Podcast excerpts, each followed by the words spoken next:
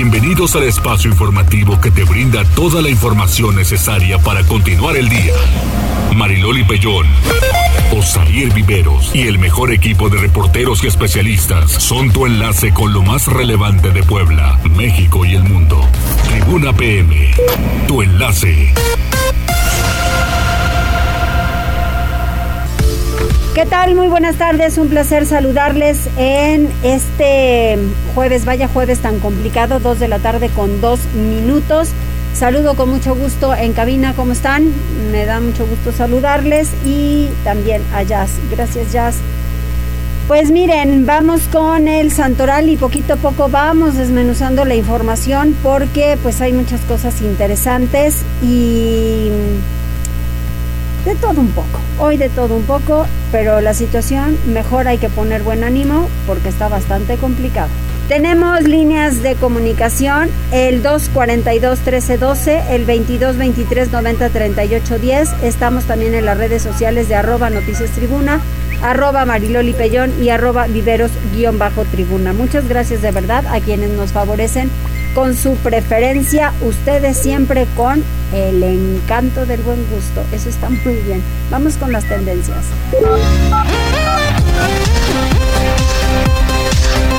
Jazz, cuéntame, ¿qué hay? Gracias, estimada Mariloli, excelente jueves. Las tendencias que te presento el día de hoy, eh, lamentablemente son la mayoría relacionadas con estos hechos que ocurren entre bueno en Ucrania con este país que tiene con este problema que tiene con Rusia. La primera de ellos es eh, no sé si ubiques a Alex Tienda. Alex Tienda es un eh, youtuber mexicano pero es un youtuber completamente diferente a lo que prácticamente se, se conoce como youtuber, ¿no? Muchas de las personas piensan que los youtubers pues nada más es este echar relajo en videos. La verdad Alex Tienda tiene eh, buen material a través de su cuenta de YouTube es una persona que se dedica a viajar por el mundo, a, eh, tratar de enseñar, a tratar de explicar qué ocurre en ciertos países. Ya estuvo en Afganistán y ahorita se encuentra en Ucrania y el día de ayer estaba dando una entrevista para CNN cuando él lo comenta y lo menciona en sus historias de Instagram, eh, fue cuando le tocó que comenzaron los bombardeos de Rusia. Y de, ahí, si ustedes entran a su Instagram, podrán ver todo lo que va contando Alex Tienda desde la noche. en cada historia va, va, relatando que no, de hecho no durmió, se quedó eh, escondido en, en, un cuarto subterráneo y por ahí de hace cinco horas más o menos ya eh, eh, sube una historia en un taxi donde él relata que ya está buscando salir de Ucrania. Entonces es bastante complicada la situación que está viviendo, digo también. Fuerte, sí entre otras tendencias que tienen que ver con Ucrania, también este, se ha dicho que el gobierno ucraniano ha perdido el, el, control completamente del sitio nuclear de Chernobyl. Ustedes recordarán que este el lugar fue el sitio del peor desastre nuclear en el mundo en el año de 1986 y el gobierno ucraniano dice que ya no tiene control de este sitio. Hay que recordar que hasta esta época es un lugar eh, prácticamente deshabitado, prohibido de visitar, porque por los niveles, los altos niveles de radiación que existen aquí y prácticamente ya está tomado por tropas rusas. Otra tendencia igual relacionada con, esta, con este problema es que ya está afectando al ámbito deportivo y es que el 28 de mayo está eh, agendado disputarse la final de la Champions League en San Petersburgo, en Rusia, y también la Fórmula 1, el Gran Premio de Sochi, se va a celebrar o está, está estipulado para celebrarse en septiembre no hay, un, eh, no hay una postura oficial de los organizadores de estos dos importantes eventos, pero ya, por ejemplo, el piloto Sebastián Vettel ya ha dicho que él prefiere que se quite esta, este gran premio por esta situación. Habrá que ver qué es lo que sucede. Y cerramos con una tendencia más amigable que hoy es Día de la Bandera es el símbolo patrio más significativo de nuestra nación y también a través de Twitter ya equipos como la Juventus, el Paris Saint Germain, Olympique de Marsella y demás equipos importantes pues han celebrado con un bonito eh, logo, con una bonita imagen a, nuestro, a nuestra querida bandera y recordar que la bandera este día se iza a toda asta. Así es. Y ayer estaban preparando el esta bandera de aquí, de La Paz. De La Paz ya la vi y la verdad está muy bonita. Sí, sí, se ve muy, muy bien. Y el esta bandera le estaban dando su ajustadita para que pues subiera y bajara muy bien la bandera en los momentos en los que lo tengan que hacer, ¿no? Pero en este momento pues hay que izar la bandera porque es el día. Así es, y hasta aquí lo más importante que tenemos en Tendencias, Loli. Muchas gracias.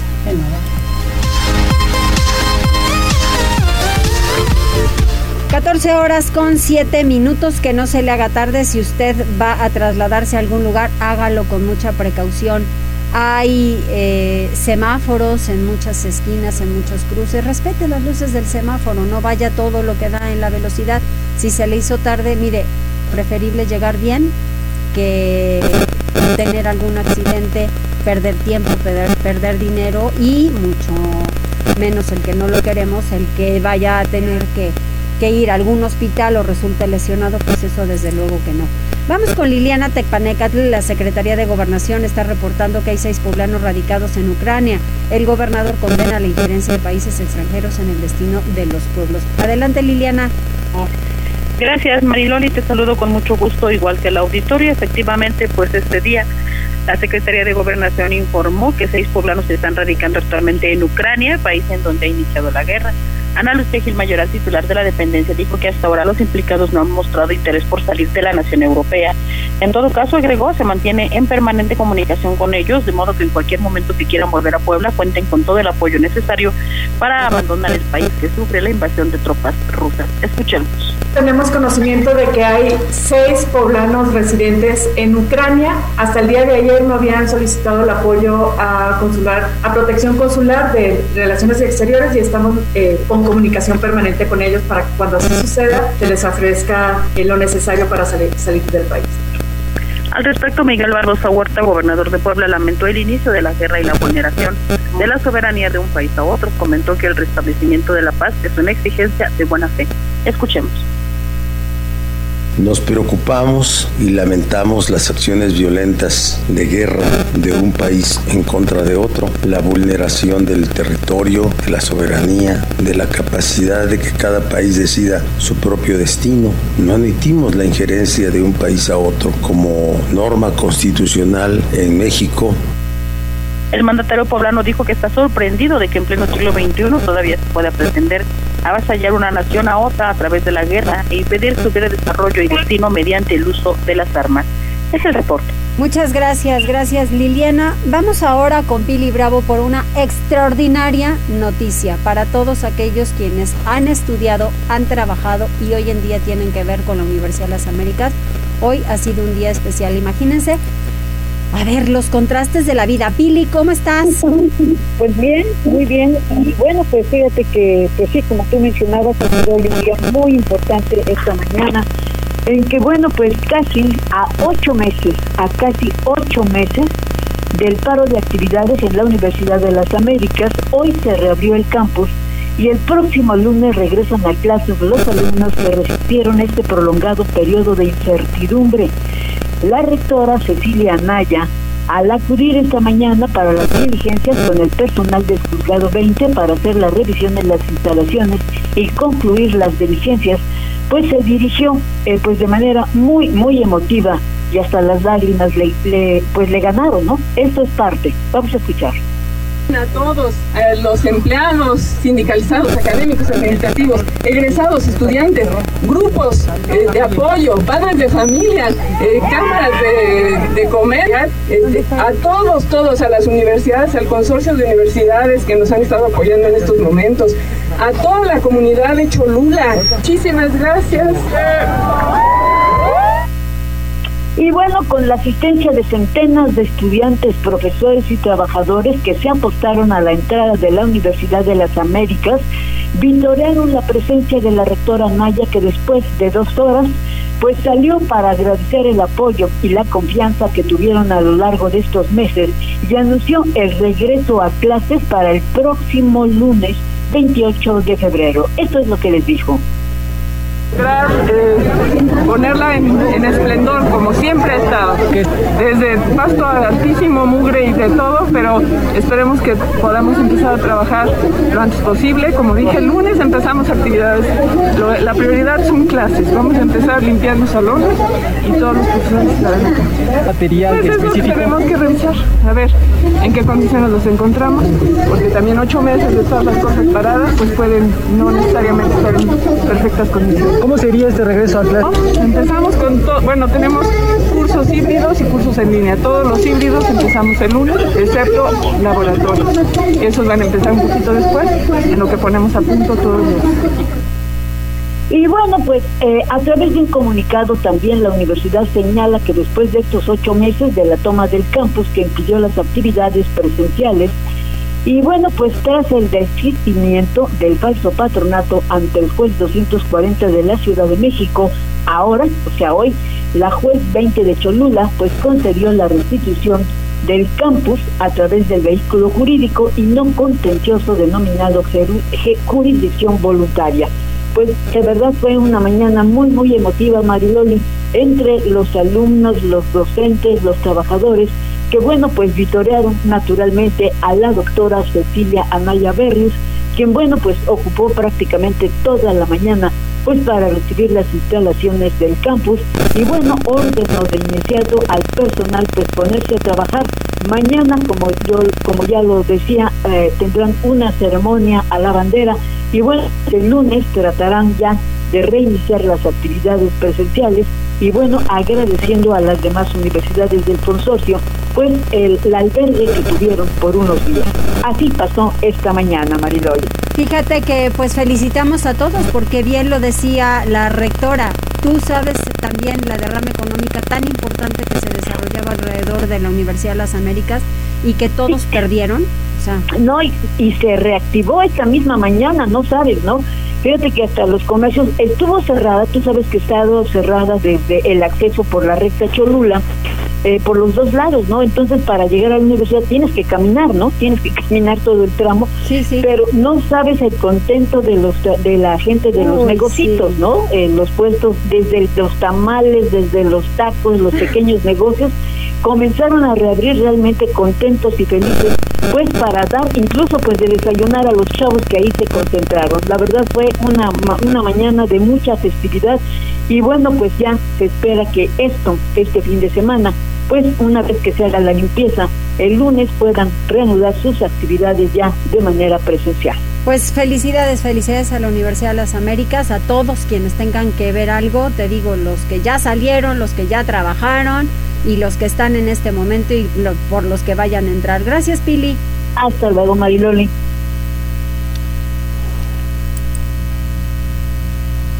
La línea telefónica, dos horas, 14 horas con 15 minutos. Osair, vamos con algo interesante. Vamos con algo interesante porque ya sabes que tenemos, bueno, pues esas entrevistas con Jorge Aguirre, jefe de diseño de grupo Jabalí, donde les ha funcionado la publicidad y obviamente pues tienen promociones para el auditorio. Jorge, ¿cómo estás? Buena tarde. ¿Qué tal? Muy buenas tardes, Osair. Buenas tardes, Marilali. Hola, Jorge, ¿cómo estás? Bien, aquí ya estamos este, de nuevo presentes. Qué bueno, eso me da muchísimo gusto. Y hoy el tema es, tú eliges qué promo te late. ¿Qué te late, Jorge? bueno, pues mira, hoy eh, tenemos un par de promociones nuevas. Eh, estamos tirando la casa por la ventana, como siempre. Entonces, eh, hoy, ah, más allá de lo que ya hemos hablado previamente de la promoción de consultoría publicitaria gratuita, sí.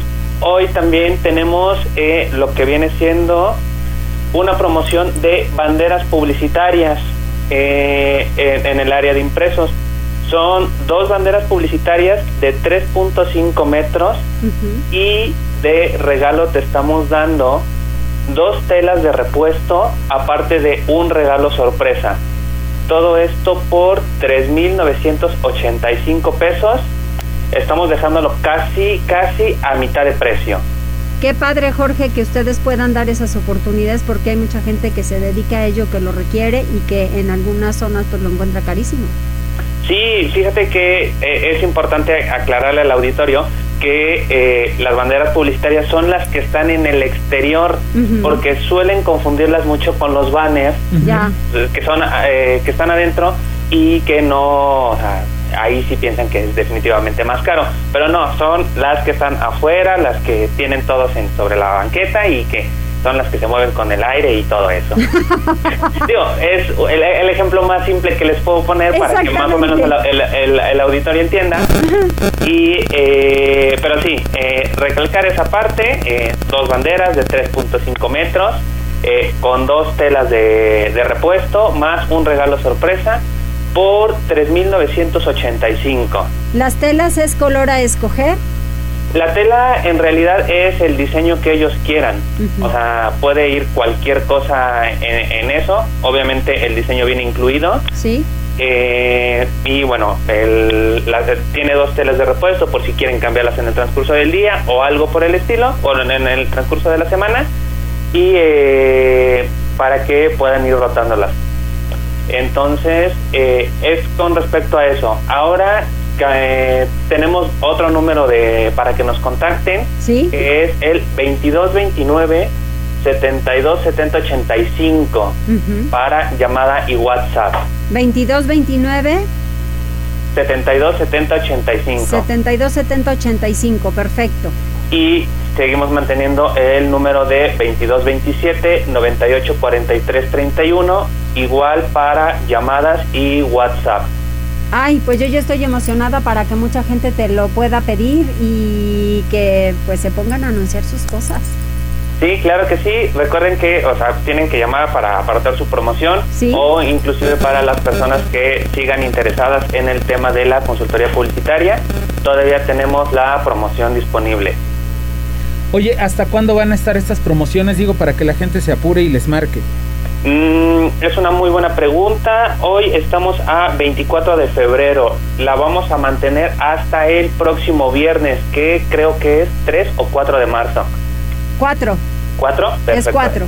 Entonces tenemos la promoción de las banderas vigentes hasta el 4 de marzo y la de consultoría publicitaria todavía no tenemos una fecha este, de finalización, pero bueno, sí que agenden con tiempo. Exactamente, bueno, tenemos una, una semana y un, un día, mitad del mediodía. Entonces, ojalá que, la gente se siga animando. ¿Y cuál es la pregunta constante sobre la consultoría? La pregunta constante inicial es, eh, mm, se repiten dos, o bueno, dos o tres. La primera es cómo, qué red social puedo elegir para comenzar a vender. Ok. Que bueno, esa pregunta va derivada de eh, pues, qué es lo que venden las personas. Ah, es un producto, un servicio, va, eh, la, la, respuesta va encaminada a ello. La segunda es, este, ¿cómo puedo hacer para que los clientes no se queden solamente en quiero la información, ah, bueno, gracias, y no vuelven a comprar? O sea, el tema del seguimiento. O sea, la capacitación un parte, en parte a ventas, o sea, cómo tratar al cliente, cómo, cómo consentirlo para que regrese o compre por primera vez. Muy bien.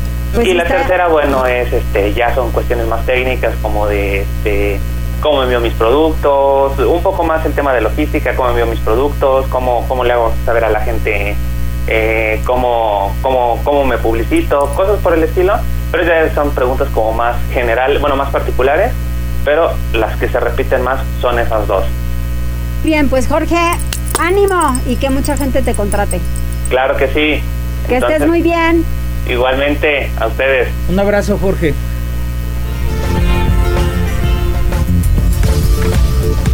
...14 horas con 21 minutos... ...lo invitamos a que nos acompañe también a través de Facebook... ...en la transmisión en las páginas de Tribuna Vigila... ...Tribuna Noticias, Código Rojo y La Magnífica... ...ya tenemos los primeros saludos... Dice Eric Gallardo, hola chicos, también dice un saludo a Jorge de Grupo Jabalí. Franja de Metal dice, buena tarde Mariloli Oshair y dice Eric Gallardo, que ¿Qué digo, chicos? Jóvenes. Eso. Eso, caramba. No podía ser menos. Yo dije otra cosa, pero creo que no se escuchó. No, no se escuchó. Qué bueno. Qué bueno. Vamos a hacer una pausa y regresamos enseguida.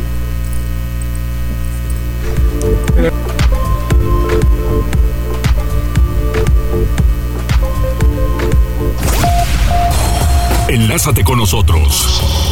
Arroba Noticias Tribuna en Twitter y Tribuna Noticias en Facebook. Ya volvemos con Tribuna PM. Noticias, tendencias y más. Estamos de regreso. Tribuna PM, tu enlace. Continuamos en Tribuna PM, 14 horas con 26 minutos. Y gracias, gracias a todas las personas quienes nos están acompañando. Más adelante vamos a tener una entrevista con el internacionalista Samuel Stone para pues poder entender qué es lo que está pasando en Ucrania. Mucha gente se pregunta, bueno, ¿y por qué la guerra? ¿Y por qué en este momento Putin está ensoberbecido el señor? Y creo que se va su mandato hasta 2036. ¡Qué miedo! Entonces, bueno, pues vamos a platicar con Samuel, que él sabe obviamente mucho más, para eso es especialista en ello. Vamos con Uciel López. ¿Cómo estás, Uciel? Uciel, adelante. Hola, muy buena tarde, los saludo con mucho gusto y a todo el amable auditorio de Tribuna PM. En este jueves compartimos el reporte vial al momento. Encontrarán tránsito fluido en la 16 de septiembre desde Boulevard Municipio Libre hasta Boulevard Capitán Carlos Espíritu y sobre la avenida de la Reforma entre Boulevard Norte y Calzada Zabaleta. Además, hay buen avance sobre el circuito Juan Pablo II, desde la 24 Sur hasta la 2 Sur. Parte, amigos, tomen sus precauciones ya que se registra carga vial sobre la avenida Fidel Velázquez entre la 38 Sur y Boulevard Municipio Libre y sobre Boulevard Norte desde la 11 Norte hasta Boulevard Carmen Cerdán. Además, hay ligero tráfico sobre Boulevard 5 de Mayo entre la 17 Poniente y la 31 Poniente. Hasta aquí el reporte vial de todos nuestros amigos de Tribuna PM. Que tengan una excelente tarde. Muchas gracias, Uciel. Continuamos pendientes, bonita tarde. Muy buenas tardes. Y nos vamos a ir con otro de los temas importantes porque Gisela Telles seguirá el trabajo eh, coordinado entre el gobierno del estado y el municipal en materia de seguridad, dice el presidente municipal de Puebla, Eduardo Rivera Pérez, porque eh, entendemos que los municipios a quienes evidentemente pues les falta mucha preparación a las policías, les falta mucho eh, pues poder de resolución en muchas cuestiones y me parece que sí se deben coordinar con el gobierno del estado para atender uno de los temas y demandas que en cada campaña y en cada momento la gente, los ciudadanos están solicitando y que sí lo haya. Adelante Gisela. Así es, Mariloli, te saludo con mucho gusto, igual que a nuestros amigos del auditorio, y ante los hechos violentos que se presentaron en inmediaciones del Mercado Hidalgo la tarde de este miércoles 23 de febrero, Eduardo Rivera Pérez, alcalde de Puebla, insistió en que continúen trabajando, esto en coordinación con gobierno del Estado, en el ámbito de seguridad. El edil puntualizó que acudieron a la zona en apoyo al reiterar que estarán continuando con estas labores, no solo en este caso, sino en otros más de manera coordinada para beneficiar a las y los poblanos en un tema tan importante que es la seguridad. Así lo decía. Sí quiero insistir que seguimos trabajando de manera coordinada en el ámbito de seguridad entre el gobierno estatal y el gobierno municipal de manera estrecha. Yo estoy agradecido con el gobernador del estado, con el gobierno del estado, en que estamos haciendo mancuerna en este tema tan importante de la seguridad. Eh, y estaremos coordinándonos también con el gobierno del estado para atender esta solicitud que hacen los locatarios del mercado Hidalgo.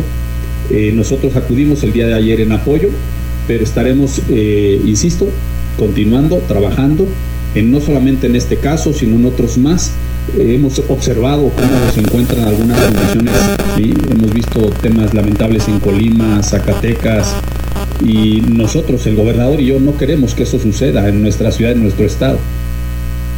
Destacó que se ha encontrado inseguridad, venta de alcohol, narcomenudeo, entre otras lamentables situaciones en los centros de abasto de la ciudad, de ahí que seguirán ejecutando labores preventivas para atajar un problema que afecta a Puebla y el área metropolitana. Ya por último, Rivera Pérez aseguró que no solo existe coordinación con gobierno del estado, sino con la Guardia Nacional y alcaldes del área metropolitana, pues, aseveró, se quieren evitar situaciones similares en a Colima y Zacatecas.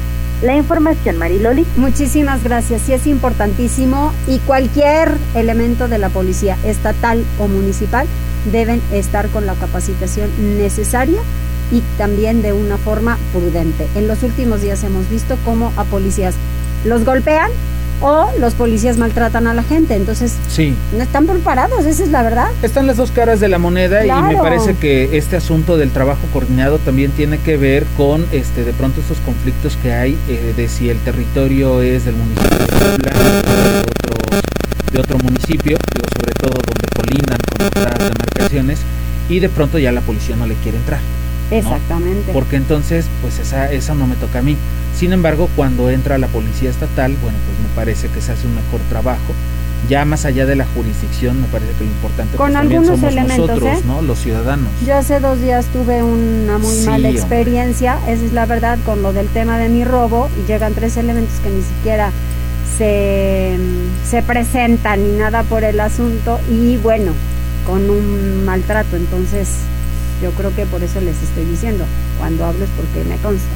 Entonces, de las dos partes, pues prudencia, ¿no? Y civilidad. Vamos con la diputada.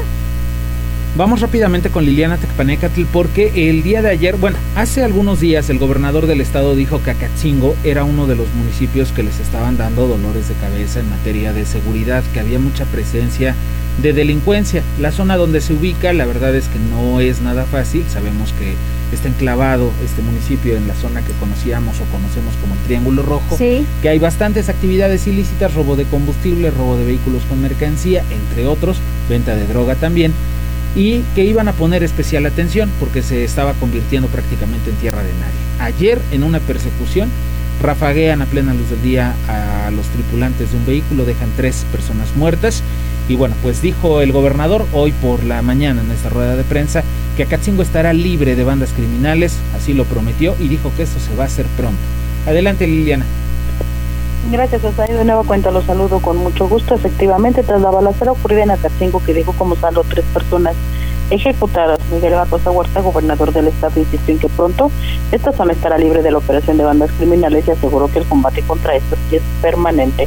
Comentó que mantener la seguridad pública en esta demarcación, que forma parte del denominado Triángulo Rojo, es particularmente complicado debido a que se trata de una zona en donde anteriores administraciones permitieron el asentamiento de células delictivas y se dejaron crecer.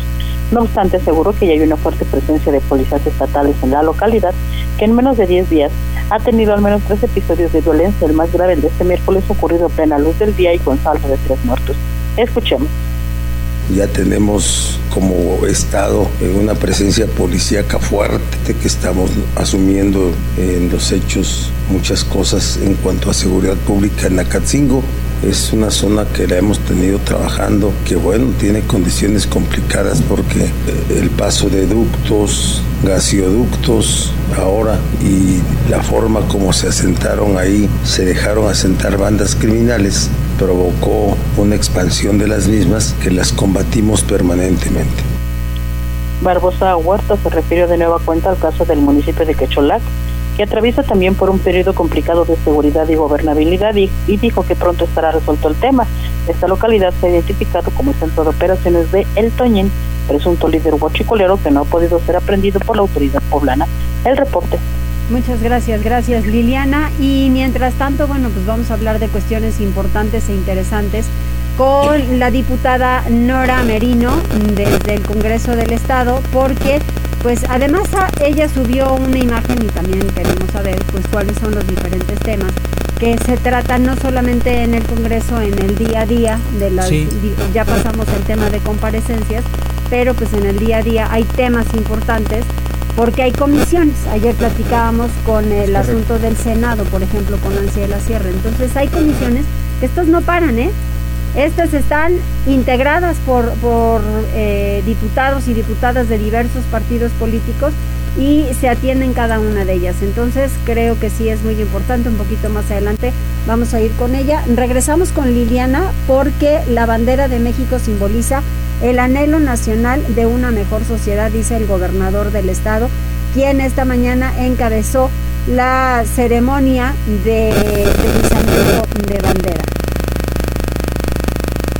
¿No está, No está Liliana? Liliana. Bueno, pues entonces vamos a hacer una pausa y regresamos enseguida.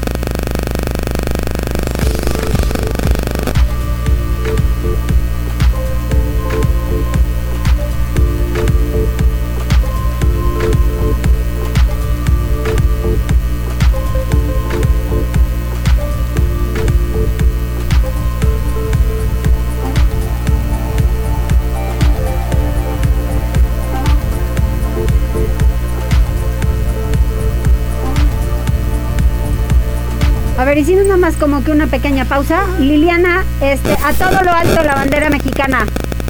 Gracias, Mariloli. Efectivamente, pues durante la ceremonia conmemorativa por el Día de la Bandera en Puebla, Miguel Barroso Huerta, gobernador del estado, dijo que más allá de todas las referencias históricas que evoca este símbolo, hoy el estandarte nacional debe es tener en mente la lista de anhelos de los mexicanos por un país mejor. Vamos a escuchar. Hoy quisiéramos que todos los mexicanos viéramos en ese gran símbolo patrio el anhelo a terminar con la corrupción en este país, el anhelo a terminar con la delincuencia que nos tiene en estado de dificultad en este país, el anhelo de terminar la pobreza y por tanto la desigualdad en nuestra sociedad, el anhelo de terminar los privilegios. Eso debe de inspirarnos, la bandera nacional. Así debemos de verla al respecto, el general Rodríguez, comandante de la sexta región militar del país, hizo un recuento de la historia de la bandera nacional y mencionó que el símbolo patrio destaca la unidad del pueblo mexicano. En tanto que Melitón Lozano Pérez, secretario de Educación en Puebla, destacó la importancia de los símbolos patrios, ya que ayudan a los ciudadanos a entender su presente de la mano de la historia y con miras a construir un mejor futuro. En este acto, el gobernador de Puebla aprovechó para dar la bienvenida al general José Alfredo González, comandante de la sexta región militar del país, que a partir de ahora instalará su mando en Puebla. Nos sentimos los poblanos muy reconocidos por esta decisión del ejército mexicano de esta reestructuración. Lo felicitamos muy encarecidamente, señor general, dijo el gobernador. Es el reporte. Muchísimas gracias, gracias Liliana. Y les digo que ayer ya estaban pues puliendo el asta bandera de aquí, del Cerro de la Paz, una de las zonas más altas de Puebla y donde luce la bandera a todo lo que da. Y se ve bonito, ¿eh? Muy lindo, sí, claro. Sí, es bonita nuestra bandera. Hay que recordarla, digo, de pronto pasa desapercibido también, ¿no? De pronto te dicen, ay, ¿a poco es el 24 de, de febrero, Día de la Bandera? Como que pasa desapercibido en algunos casos. Pues mira, lo que pasa es que también febrero tiene dos días interesantísimos, ¿no? A mí que me encanta esto de los días especiales, el 19 es Día del Ejército, el 24 es el Día de la Bandera, y pues siempre como que hay que tener esos espacios para poder hablar de ella, de la historia, y son símbolos, son símbolos, al final de cuentas estamos hablando esto de la bandera. Ya está lista Nora Merino. Adelante Nora, ¿cómo estás? Buenas tardes, qué gusto saludarte. Hola, mi querida Mariloli, ¿cómo están? Buenas tardes, me da gusto saludarlos como siempre. ¿Andas muy ocupada? Sí, andamos con muchísimo trabajo, pero no podemos dejar pasar este jueves sin que platicáramos un poquito de cómo estuvo la sesión y qué es lo que qué es lo que viene. A ver, cuéntanos qué hubo. Pues mira, para empezar el día de hoy, como bien lo dices a ti, que te gustan las fechas especiales, hoy es 24 de febrero este y es un día importante, el Día de la Bandera, que creo que yo, eh, al menos para mí, es el símbolo patrio que más, que más nos representa, que más nos da identidad, que más nos da origen. Y aquí en el Congreso del Estado tuvimos la ceremonia respectiva. Después de la ceremonia, las guardias de honor por parte de la Junta de Gobierno, la mesa directiva y las diferentes eh, fracciones legislativas. Posterior a ello nos fuimos al campo, al, al campo militar, eh, a la a la 25 zona militar. Ahí tuvimos un evento con el gobernador del estado y la verdad estuvo bien padre porque en el evento que tuvimos en esta 25 zona militar, para empezar, pues eh, ver ondear tu bandera en lo más alto siempre da orgullo y estoy segura que coincidimos en eso. Y después ver también la toma de protesta que hizo el gobernador de nuevos eh, integrantes de, de, de, esta, de este cuerpo militar, por así decirlo, también da, da, da mucho orgullo y además estuvieron presentes en nuestras escuelas estuvieron presentes, hizo la entrega formal de alrededor de 40 banderas a diferentes escoltas de las escuelas sí. y pues platicamos de, este, de esto con ellas donde están regresando a la normalidad y esto también es parte de la ceremonia donde se convive, donde se hace todo este, este trabajo alrededor pues del amor que nos inculcan por nuestra bandera.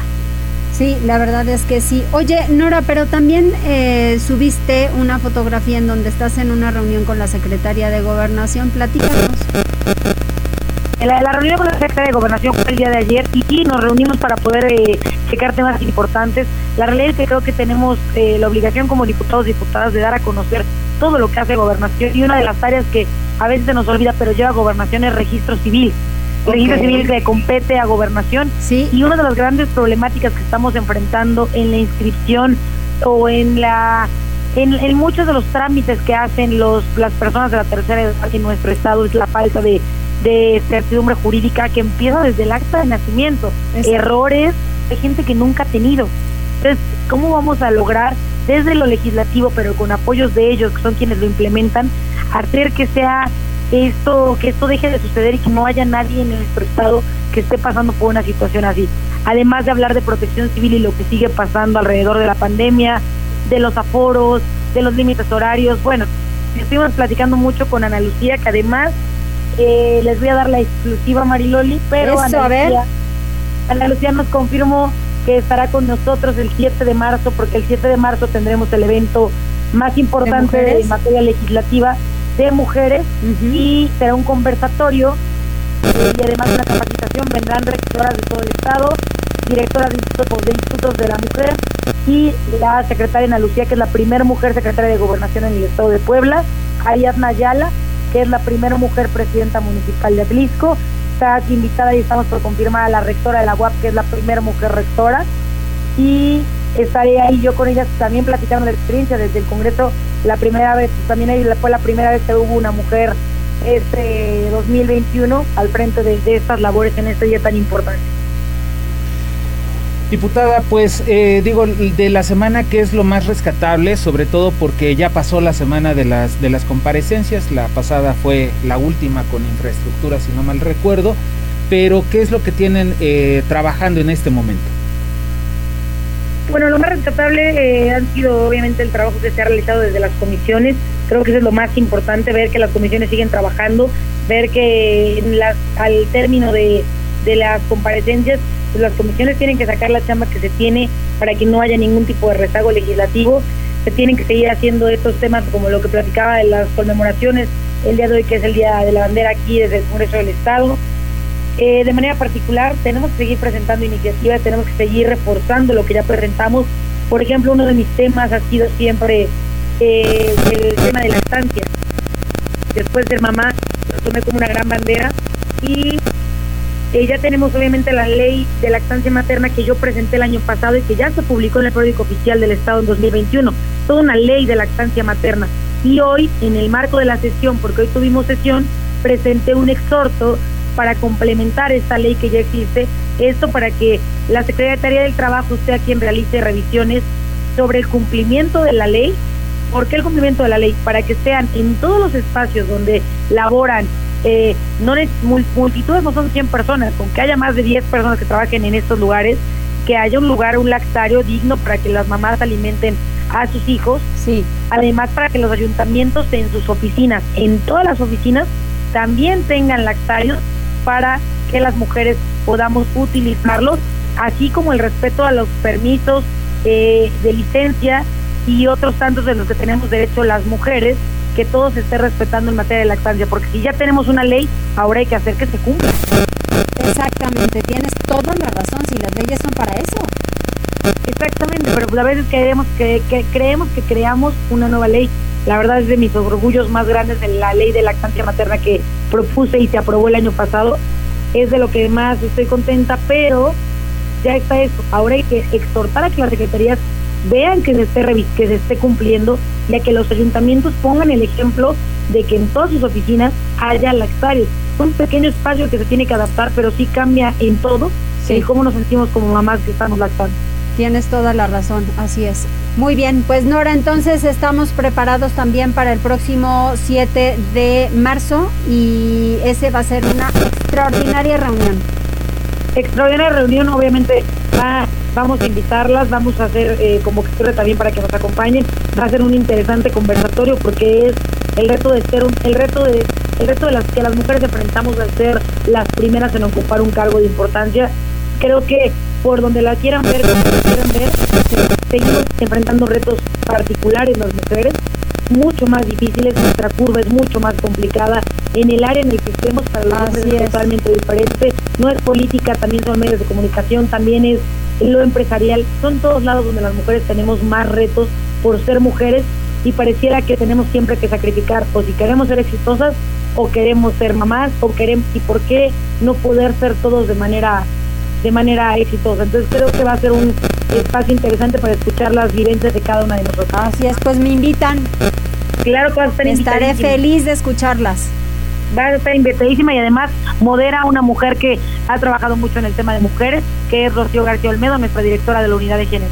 Con quien acabamos de platicar hace unos días, me parece perfecto. Muchas gracias, Nora. Muchas gracias, Mariloli. Les mando un abrazo a los dos, que tengan muy buen, muy buen jueves. Ay, no, no sé en qué momento, pero este año ya ya nos acomodó dos meses.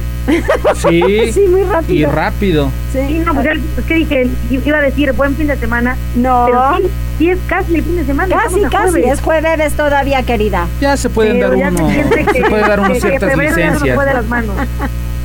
Gracias, Nora. Un abrazo, que tengan buen día, bye. Hasta luego. Cuídate, Nora, buen día. Pues ya vamos a hacer una pausa, ¿no? Vamos a la Ah, pausa sí. para platicar con Samuel Stone, porque bueno, pues está todo este tema, la verdad, bastante lamentable entre Rusia y Ucrania. Pues sí, pero hay que entenderle. Así es.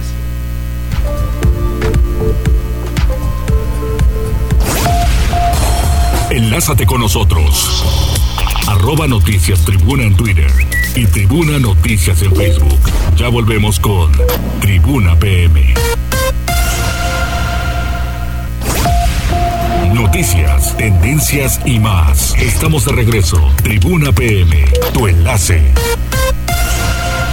De la línea telefónica 14 horas con 50 minutos al internacionalista Samuel Stone. Samuel, ¿cómo estás? Bien, muy bien, muchas gracias, gracias por la invitación. Oye, a ver, tu corazoncito ya está muy contento. Estoy muy contento. ¿Sí, no? Tu corazoncito con la UDLA.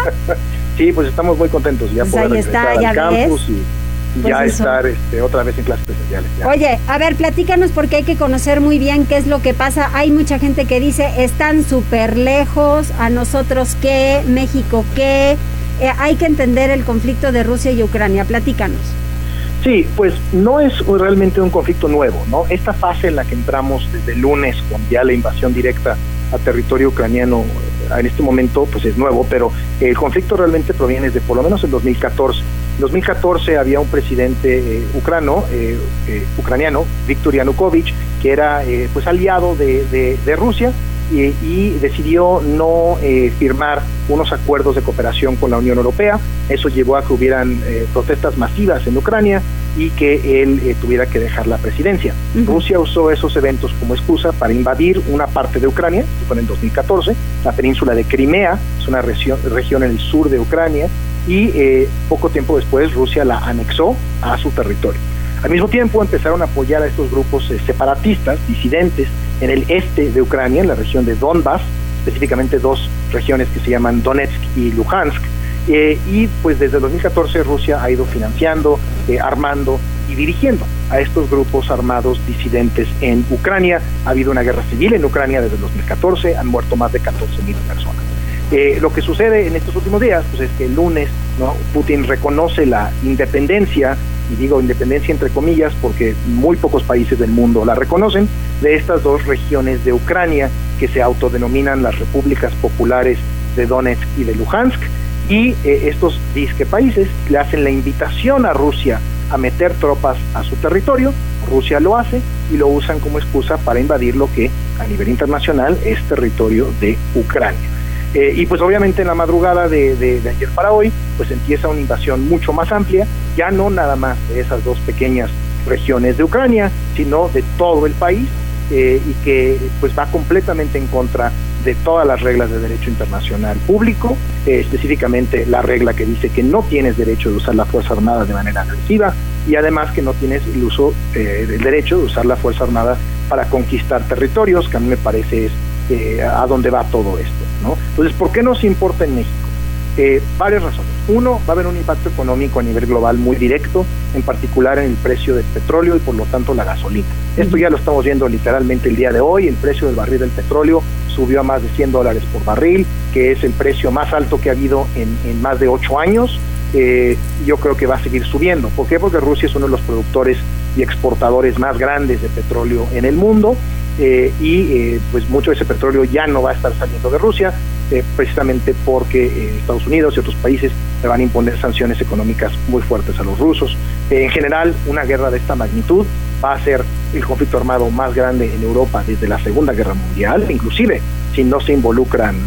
Estados Unidos y la OTAN, Cualquier conflicto de esta magnitud tiene un impacto en la economía global, ya estamos viendo que está afectando las bolsas en varios países, entonces eh, ¿no? va a haber un impacto económico a nivel global.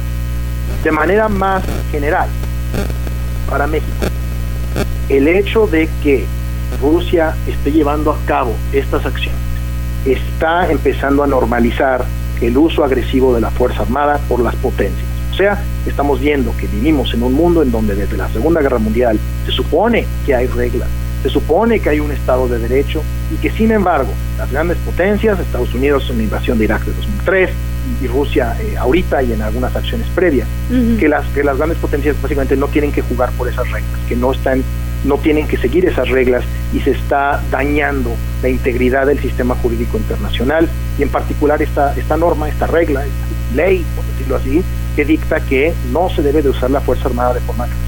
Y si eso sucede, si esa norma, si esa regla deja de funcionar, deja de ser parte del sistema jurídico internacional, o por lo menos las grandes potencias siempre eh, sienten que la pueden violar sin consecuencias, eso no es bueno para nadie, excepto quizá para las grandes potencias. Para todos los demás, viendo a México, eh, es muy, muy mal augurio. ¿no? Es más, hace unos días Trump, eh, Donald Trump, el presidente de los Estados Unidos, en una entrevista eh, no dijo que esto que estaba haciendo Putin era, era algo genial, que cómo no se le había ocurrido a él hacer algo así con México. ¿Por qué no encontrar una forma de que partes de México se declararan independientes y que se pudiera usar la Fuerza Armada estadounidense entonces para apoyar a esas regiones al sur de la frontera estadounidense. Entonces, para mí me queda, a mí me queda muy claro que si eh, Estados Unidos, Rusia, China siguen llevando a cabo acciones de este estilo que violan la soberanía nacional de un país, que eh, completamente rompen con las reglas del sistema internacional, a todos los demás países del mundo, en algún momento nos va a pasar a traer. Oye Samuel, yo te quería preguntar, sobre todo porque eh, estoy viendo sobre, eh, ahorita que mencionabas, también escuchando, que hay, eh, bueno, pues algunas, algunas sanciones por parte de otros países. ¿Cuál es el costo político para Rusia con estas acciones que emprendieron en contra de Ucrania?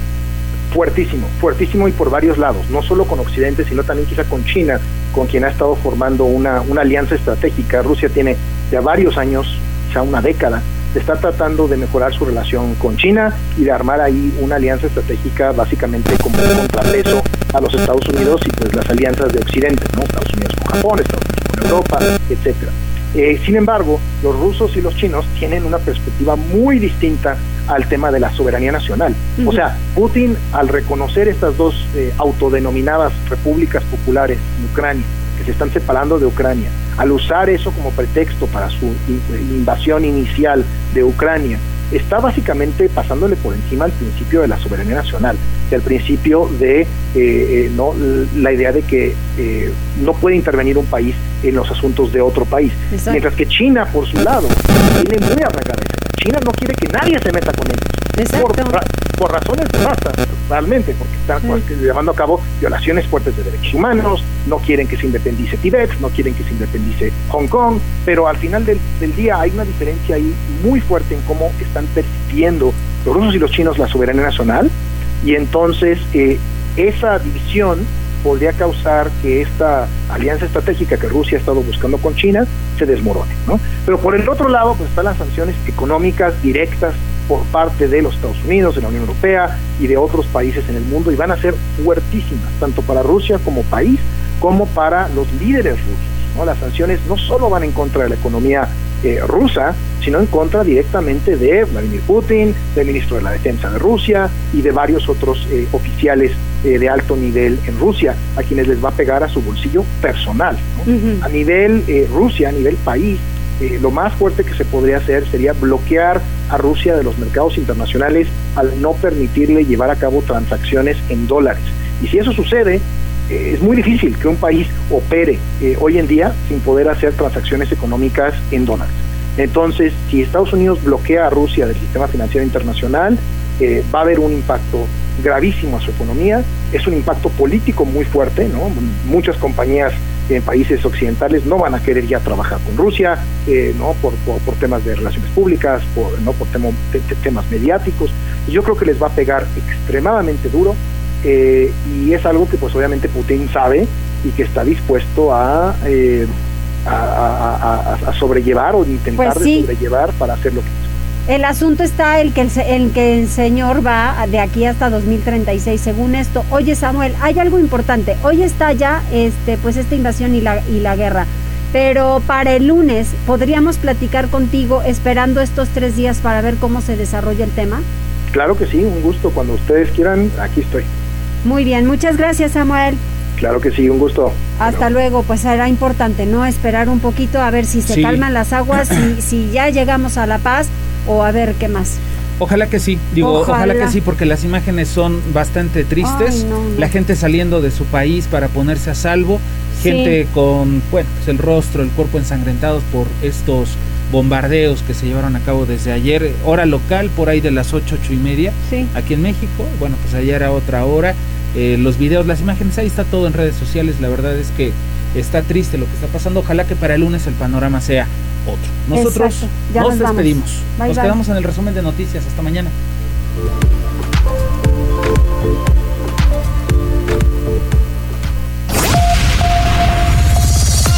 Gracias por enlazarte con nosotros.